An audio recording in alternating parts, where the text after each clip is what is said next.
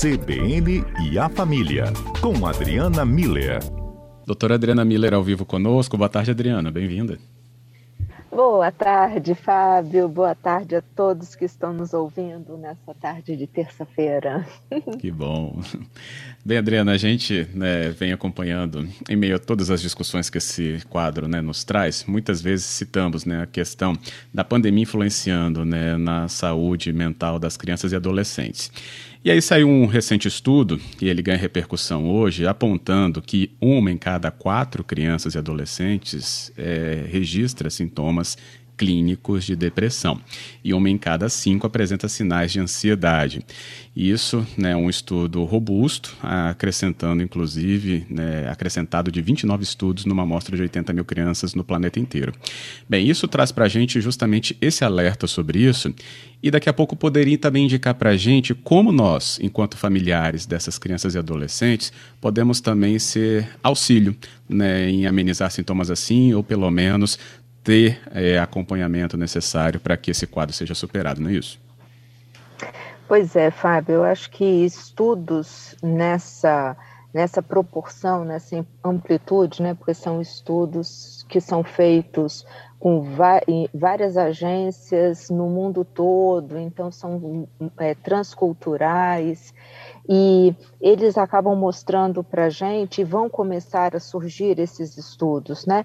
É, o, qual é, qual está sendo né, o efeito da, da pandemia, o impacto desse disso tudo que a gente tem vivido ao longo desse um ano e meio, né, na vida das pessoas.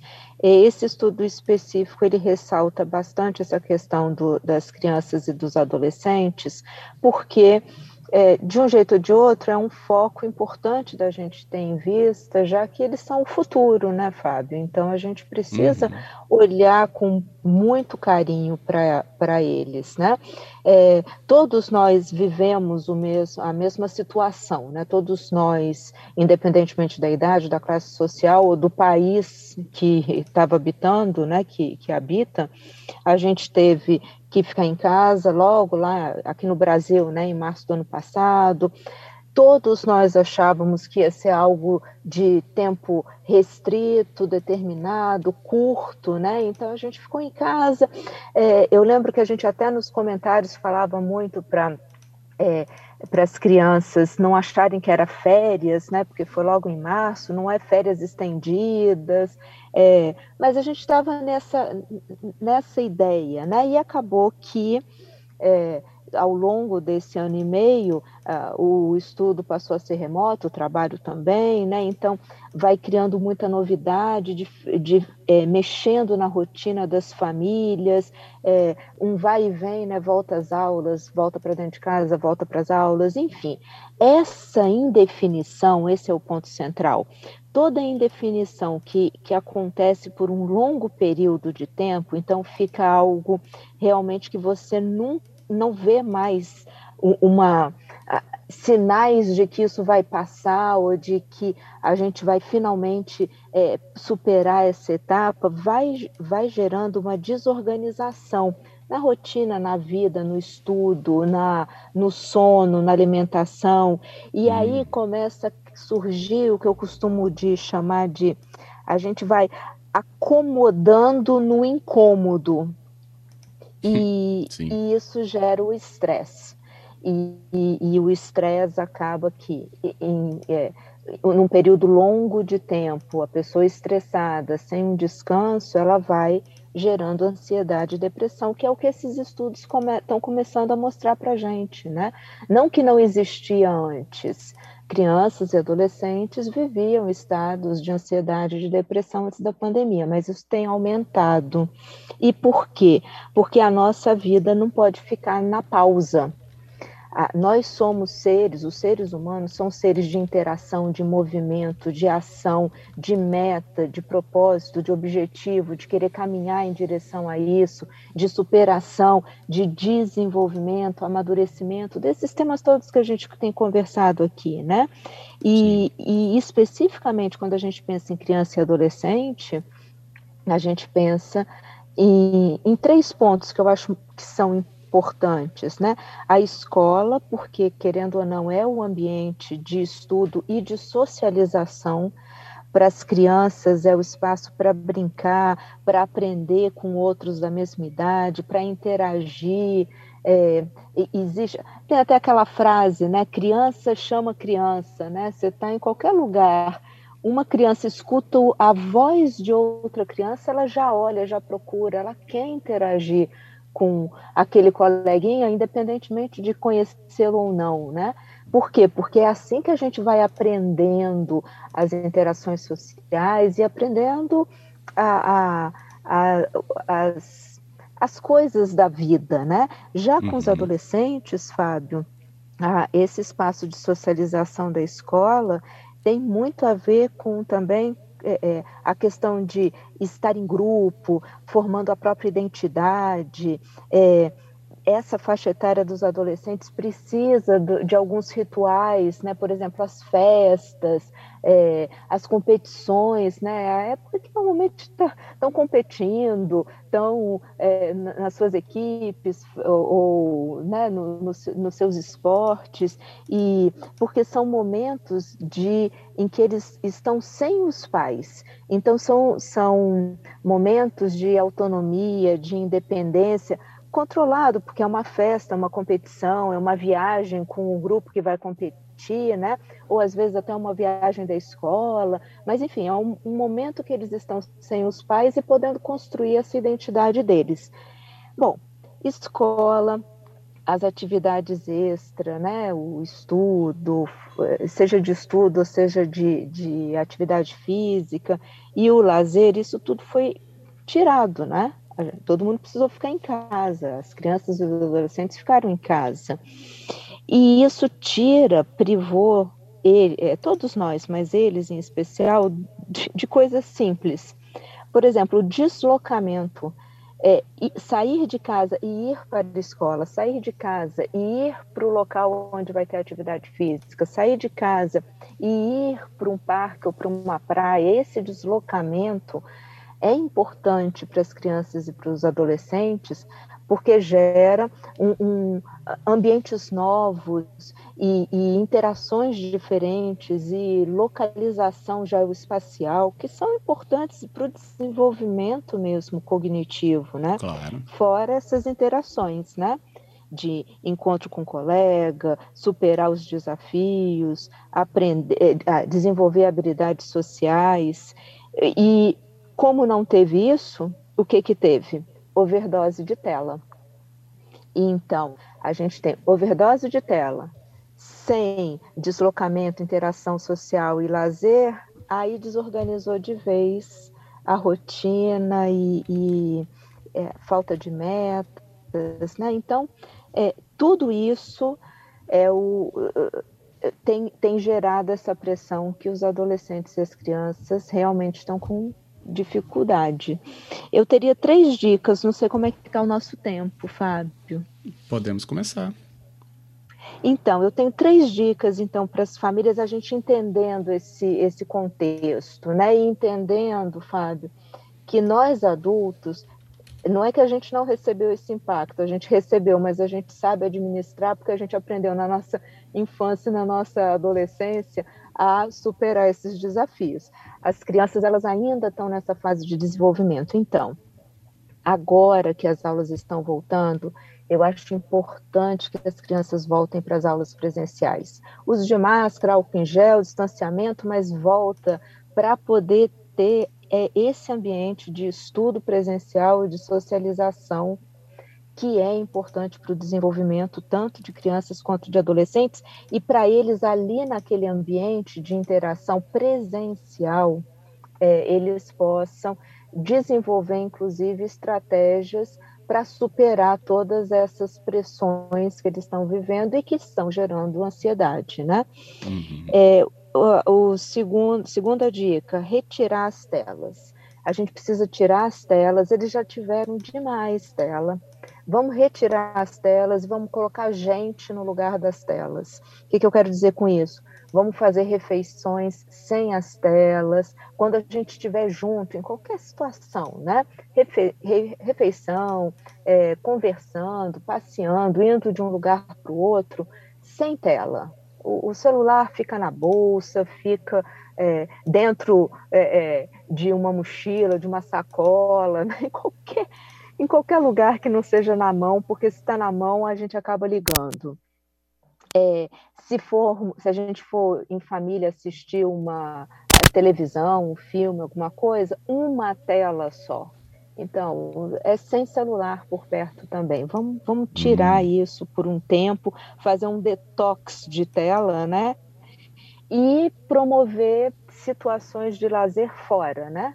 É, de casa, para que as crianças e os adolescentes possam retomar essas atividades é, que, que da, das quais elas ficaram privadas por tanto tempo. De novo, né, Fábio? É, tudo com muito cuidado, né? A gente ainda está com, com surto e tudo, então máscara, álcool em gel, mas também acho que durante esse um ano e meio a gente aprendeu essas, esses cuidados, né?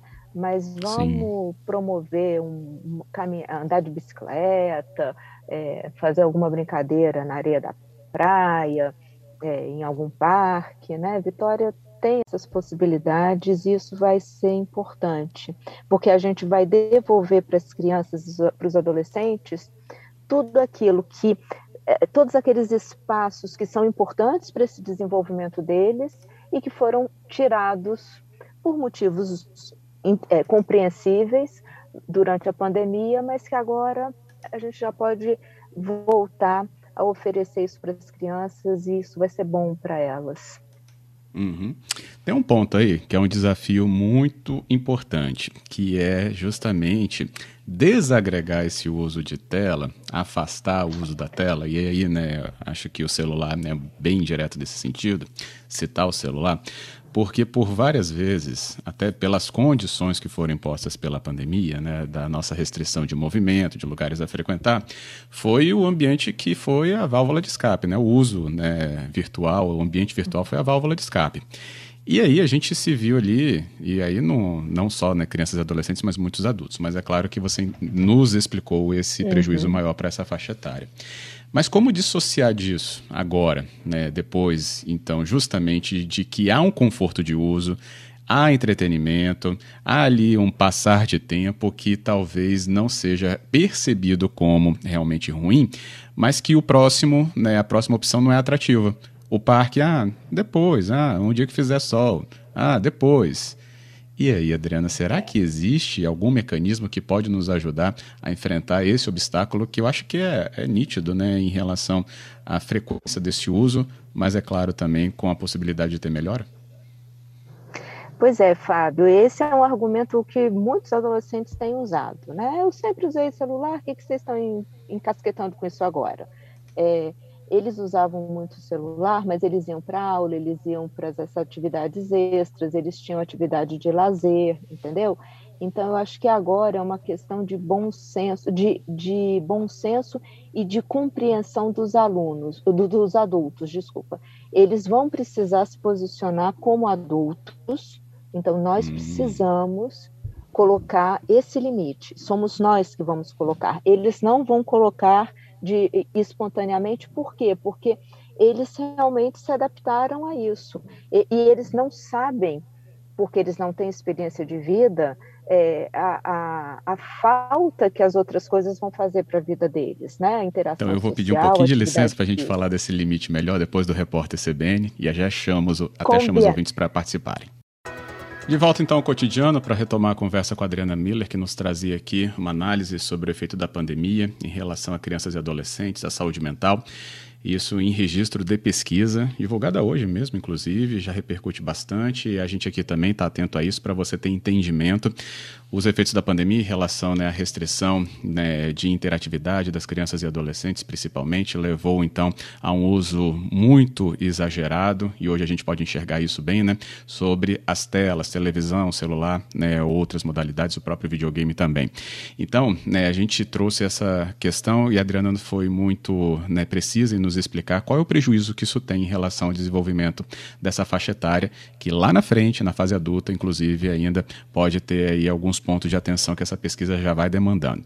Criei aqui, então, um ponto de pergunta para Adriana sobre os limites para se impor a essas crianças, né, enquanto familiar, a esses adolescentes também, justamente com o entendimento que o exagero no uso das telas pode causar.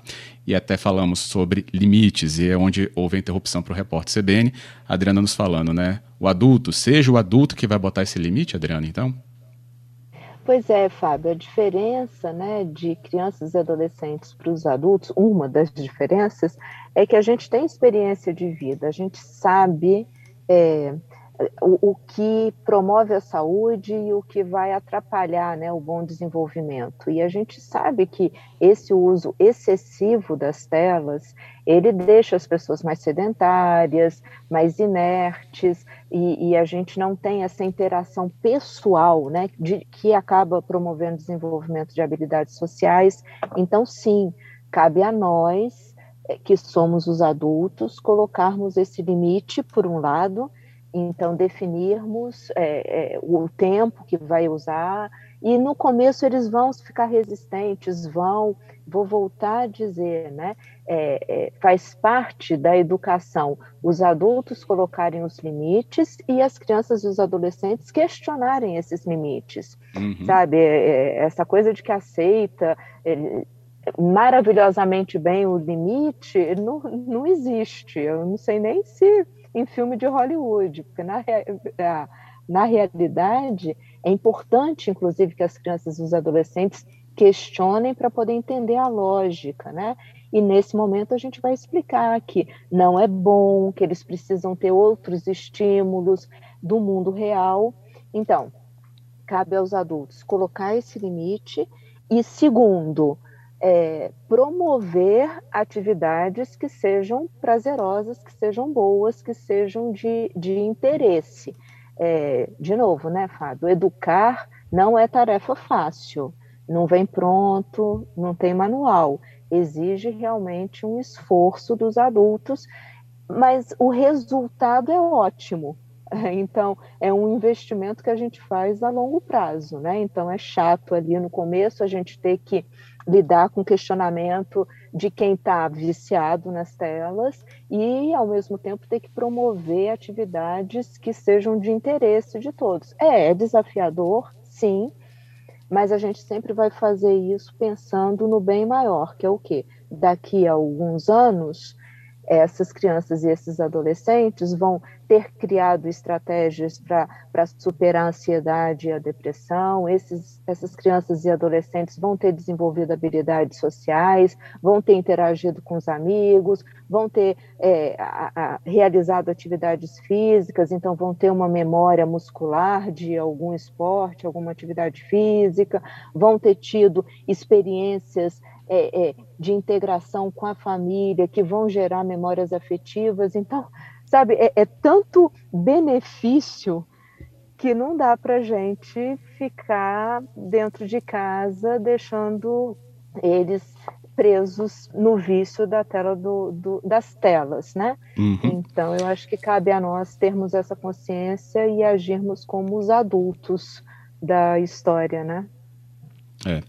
O que os ouvintes falam aqui realmente é isso. Acho que é uma uhum. dúvida nesse comportamento, né, da, dessa ação. Né? Vejo aqui, por exemplo, a Marta falando, é muito difícil né, a gente levar isso para um enfrentamento, porque acaba sendo um enfrentamento. Também tive aqui Luciano falando, né, filho adolescente vai sim contestar, mas eles também não percebem esse efeito negativo. Giovanni dizendo, esse mês foi uma vitória, meu filho entendeu a necessidade do exercício, aceitou voltar para a academia e que bom, né, dentro dos parâmetros de segurança que há esse uhum. funcionamento. E o Giovanni ainda falando, o IFES volta em outubro. tem aí né, a matrícula do IFES, então, para voltar, né, Giovanni? E ainda o áureo, nas crianças autistas, as telas, sobretudo de celular, causam um impacto avassalador no desenvolvimento delas. Uhum. Isso, tá vendo? Então, assim, é, é, exatamente, adoro os nossos ouvintes, né, Fábio? Eu acho que o Giovanni traz para a gente é, a, a, possibilidade, então é possível, tá vendo? É, os adolescentes, quando a gente conversa, explica, convida, a gente precisa, não é só mandar, a gente tem que dar o exemplo, a gente tem que estar junto, fazer coisa legal, né? Que, que, o que a criança, que o adolescente queiram estar lá, ou mesmo não querendo, em indo, gostem porque aí começa isso que o Giovanni falou, entende a importância, o, hum. o, o benefício que aquilo traz, né? Sim. Então, sim, Marta e Luciano, não é um enfrentamento, né? É entender que eles estão contestando e a gente vai explicar e porque a gente explicou, eles vão entender, a gente vai convidar, vai fazer essa experiência, vai fazer os ajustes, né? Então, porque as telas, elas nessa, é, elas são boas, sabe, Fábio? Elas contribuem, ok, mas nessa overdose que foi enquanto a gente estava na pandemia, estava explicado, no auge, né?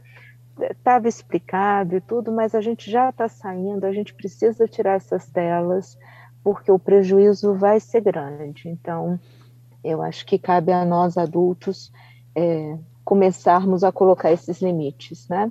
É um, uhum. um ato de amor. Isso então... mesmo. Bem, acho que o nosso toda a orientação que a gente trouxe aqui também vai ser um momento de observação do nosso próprio ouvinte que ele não deixou o nome, mas ele disse que o filho tem nove anos e chega ao ponto de deixar ele até altas horas da noite só para deixar então é, ele dormir ele próprio e fala que não sabe, sabe o que faz, né, com esse celular. E é um desafio enorme, né? O nosso ouvinte tem aí um ponto importante de diálogo e convites, né, Adriana, ao seu filho de nove anos, Isso. a partir do entendimento que ele teve com a gente, com certeza. Isso, é, espero que tenha ajudado. E sim, eu, é, é, é um período de transição. Eu acho que a gente precisa, eu vou repetir, tirar as telas e colocar gente. Então, nesse caso específico, a gente tira a tela do celular, porque virou um hábito, né? A criança dormir com esse celular, e coloca gente lá, lê historinha, é, faz uma oração, conta uma história, fica ali até a criança dormir, né? Troca a tela por gente. Eu acho que é isso que vai fazer a diferença. Agora é o que vai trazer essas crianças, esses adolescentes, de volta para o mundo da interação social, que é o que desorganizou muito essa saúde mental deles. E, e pode uhum. ser o grande trunfo que a gente tem para retomar esse, esse equilíbrio. É colocar gente na história. Esse gente faz bem. A gente, a gente fala né, que criança chama criança, né? É, gente chama gente, sabe? A gente nós precisamos do, do outro para sermos, né, Fábio? Então, é isso. Ótimo. Eu ia falar, esse que é o ponto de destaque mesmo, que a gente observava aqui. Adriana, obrigado pela conversa e explicação. Fábio, obrigada a você, aos nossos ouvintes, sempre tão participativos. E vamos, vamos lá, vamos todos juntos ajudar essa, esse futuro, né? As crianças e os adolescentes a retomarem as atividades deles, essa interação, vai fazer bem para todo mundo. Vamos trocar tela por gente e vamos em frente. Com certeza. Uma boa tarde. Boa tarde, Adriana. Até a próxima. Até quinta. E a gente tem a...